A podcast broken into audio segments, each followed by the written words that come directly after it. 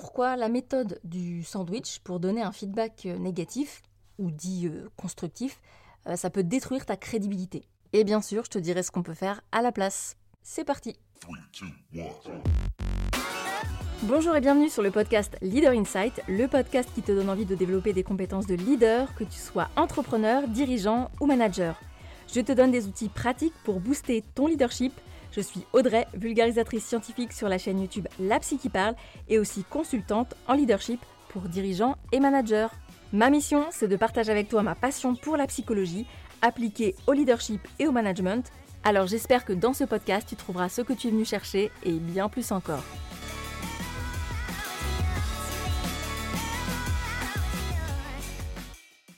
Alors si tu connais pas, la méthode sandwich, c'est une méthode utilisée pour donner un retour négatif euh, à un collaborateur. En gros, la première chose que tu vas faire, c'est de lui faire un compliment. Ensuite, tu vas placer ta remarque négative et puis tu vas terminer par un compliment. Alors c'est une méthode qui est beaucoup euh, enseignée encore, euh, notamment dans les formations de management. Malheureusement, ce qu'on voit au niveau de la recherche, c'est que ça marche pas. Et c'est pas juste au niveau de la recherche, c'est aussi sur le terrain quelque chose que je vois énormément. Quand tu utilises ce genre de technique, tu vas avoir trois problèmes. Le premier, c'est que ça va diminuer la portée de tes compliments. C'est-à-dire que la personne à qui tu fais ce, feedback positif, ce, retour positif, il va avoir l'impression d'être un petit peu trahi parce que juste après, tu lui envoies un, truc négatif. Ça peut lui donner l'impression finalement que euh, tes commentaires positifs n'étaient pas vraiment sincères, qu'il n'avait pour objectif que de glisser une remarque négative. Le deuxième problème, c'est que le message va être flou, il va être dilué, si tu veux, euh, dans un amas d'informations. Tu vas lui faire un compliment, un retour négatif, puis un autre compliment. Il y a trop d'infos. Ton but à toi à ce moment-là, en général, c'est euh, d'aider ton collaborateur à s'améliorer, soit au niveau de son comportement, soit par rapport à une tâche ou une compétence euh, qui, selon toi, n'est pas assez développée ou qui ne fait pas correctement.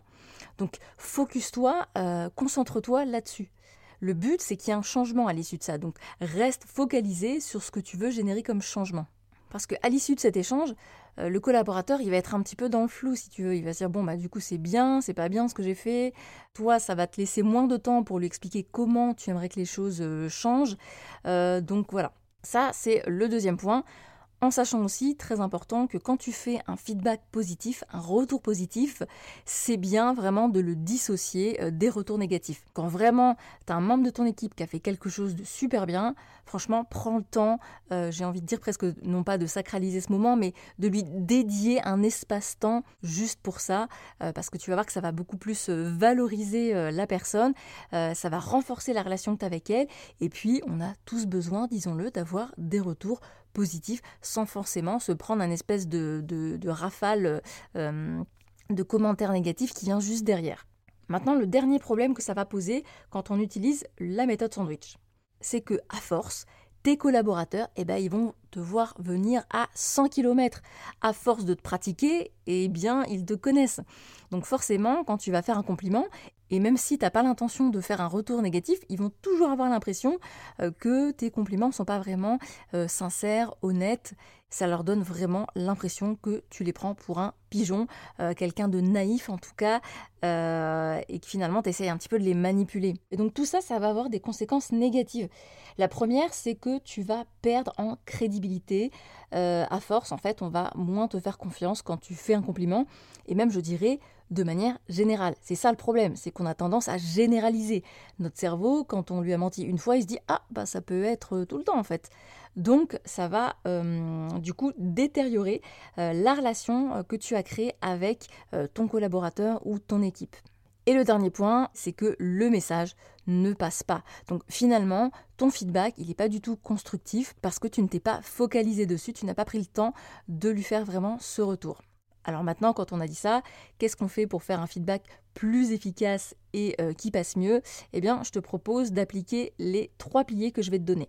Premier pilier, donne le contexte. C'est hyper important de préciser dans quel contexte s'inscrit ce feedback. Quelle est ton intention? Pourquoi tu, fais ce feedback-là? Donc tu peux par exemple lui dire, bah, écoute euh, Roger, euh, là je souhaite parler avec toi de la réunion qu'on vient de faire ensemble c'est important pour moi de te faire ce retour parce que euh, tu vois quand tu dis à Jean-Pierre que son idée est complètement nulle, c'est pas forcément quelque chose de constructif et ça peut avoir euh, tel ou tel incident sur l'ambiance. Donc ça va avoir X Y impact. Donc ça, tu lui expliques. Donc n'essaye pas forcément de tourner autour du pot pendant 150 ans, dis-lui clairement ce que tu veux lui dire. Par contre, bah, évidemment, ça n'empêche pas de mettre les formes et d'être courtois et diplomate. Ensuite, le deuxième pilier. Exprime tes attentes. Dis-leur exactement ce que tu attends d'eux comme résultat. Quand tu fais un retour à Roger, tu lui dis quoi? Tu lui dis pas juste ah c'est pas bien, il faut pas que tu dises aux autres que leurs idées sont pourries. Non, tu lui dis bah écoute, euh, la prochaine fois, si tu as une euh, suggestion à faire ou si tu n'es pas d'accord, euh, je te prierai de le formuler d'une manière plus adéquate ou bien de questionner la proposition qui a été faite pour que le débat soit beaucoup plus riche, beaucoup plus instructif et qu'il profite à tout le monde au lieu de créer une ambiance toute pourrie. Quoi. Alors évidemment, vous allez le formuler avec vos mots, mais gardez bien en tête qu'il faut dire explicitement ce que vous attendez comme changement. À quoi va ressembler ce changement, concrètement, précisément? Et le dernier point, qui est euh, malheureusement pas assez souvent euh, utilisé, c'est apporter une solution, ou en tout cas une piste de solution. Là, tout à l'heure, c'est ce que je vous donnais dans l'exemple avec Roger. Euh, vous voyez, le, manager peut très bien commencer à dire bah, ce que je te propose, c'est d'essayer plutôt de formuler les choses comme ci ou comme ça, ou bien de poser des questions. Donc, n'hésitez pas à leur donner une amorce de solution, ou en tout cas à prendre un temps pour échanger. Un feedback qui est uniquement unidirectionnel où vous allez juste dire ce qui ne va pas, ça ne sert à rien. La personne va juste se braquer et en plus elle ne saura pas comment faire la prochaine fois. Donc apportez des pistes de solutions et dédiez un temps pour échanger avec cette personne. Alors évidemment, idéalement, on refait euh, un point quelques temps après pour euh, évaluer la progression ou les changements qui ont été faits. Et je vous donne un dernier hack ultime, l'astuce vraiment qui est hyper importante, et je dirais même plus qu'importante, c'est quelque chose qui devrait nourrir votre culture d'entreprise, c'est euh, le fait d'avoir des rendez-vous hebdomadaires euh, chaque semaine, d'avoir 10 minutes, un quart d'heure avec votre collaborateur, ce qu'on appelle dans le jargon des one-to-one. Donc vous êtes en entretien individuel avec votre collaborateur, et là, bah, vous faites le point un petit peu peut-être sur ce qui s'est passé dans la semaine c'est aussi l'occasion de dire ce qui va, ce qui ne va pas, ou en tout cas ce qui pourrait être amélioré. Et comme c'est un rendez-vous régulier, eh bien les feedbacks sont attendus. Il n'y a pas d'effet de surprise. Et d'autant plus que c'est très intéressant pour renforcer la relation avec vos collaborateurs et pour augmenter euh, leur implication, leur engagement, c'est que euh, vous allez aussi entendre les feedbacks qu'ils ont à vous faire. Soit ils vont vous faire des feedbacks sur votre personne, en vous disant bah écoute euh, c'est sympa ce que tu m'as fait comme, euh, comme retour dans le mail mais c'était pas hyper clair. Est-ce que la prochaine fois tu veux bien être un peu plus explicite pour que je comprenne ce que tu attends par exemple? Mais ça peut être aussi un feedback sur ce qui ne va pas sur des process euh, un process qui fonctionne pas correctement Là, vous voyez, je pense à une entreprise que j'accompagne. Euh, ma cliente m'a dit que euh, son collaborateur, depuis qu'elle fait ça, lui fait énormément de retours sur les process. Donc là, ils avaient euh, notamment une étape de trop, si je puis dire, dans, le fait de délivrer certains produits. Et du coup, ils ont retiré euh, cette étape qui ne servait à rien finalement, qui faisait perdre du temps. Et ça, comment ils ont pu le savoir? Eh bien, c'est grâce à ces rendez-vous réguliers, à ces one-to-one. C'est un de leurs collaborateurs qui leur a dit, bah, écoutez, euh, je comprends pas, on est obligé de passer par euh, telle et telle étape. Est-ce qu'on pourrait pas directement faire comme ça? Et là, ils se sont dit, bah oui, et pourquoi tu ne l'as pas dit avant? Bon, ça, c'est une autre histoire. On en reparlera d'ailleurs dans un autre épisode. Mais euh, voyez que vous allez pouvoir aussi optimiser régulièrement euh, vos process, euh, la communication et réguler aussi tout ce qui peut être tension, gestion des, conflits ou des frictions dans l'équipe. C'est aussi un moment où on peut en parler. C'est aussi un moment où on peut parler de ces choses-là durant ces temps d'échange qui sont quand même des moments privilégiés. Donc vous l'avez compris, ritualiser les échanges avec des rendez-vous réguliers. Donc si on résume, étape 1, précisez le contexte dans lequel vous donnez ce feedback et exprimez vos intentions. Étape 2, exprimez vos attentes. Vos demandes doivent être claires et explicites.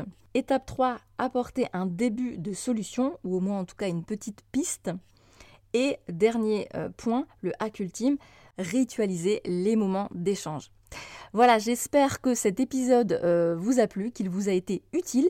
En tout cas, n'hésitez pas à me faire vos retours sur LinkedIn ou sur Instagram. Je vous mets évidemment les liens dans la description de cet épisode. Et si vous avez des questions de communication, de relations au travail, euh, des problèmes de management, n'hésitez pas à venir les partager avec moi sur LinkedIn en message privé. Euh, je réponds assez rapidement en général. Et euh, si vous voulez soutenir mon podcast, vous pouvez aussi évidemment euh, aller sur Apple Podcast ou la plateforme de votre choix où vous écoutez ce podcast, mettre 5 étoiles, un petit commentaire sympa pour me faire vos retours parce que on vient de le dire, les feedbacks c'est important, mais les feedbacks positifs aussi. Et ça donne envie de continuer à faire ce podcast. Je vous remercie pour votre écoute et je vous dis à très bientôt.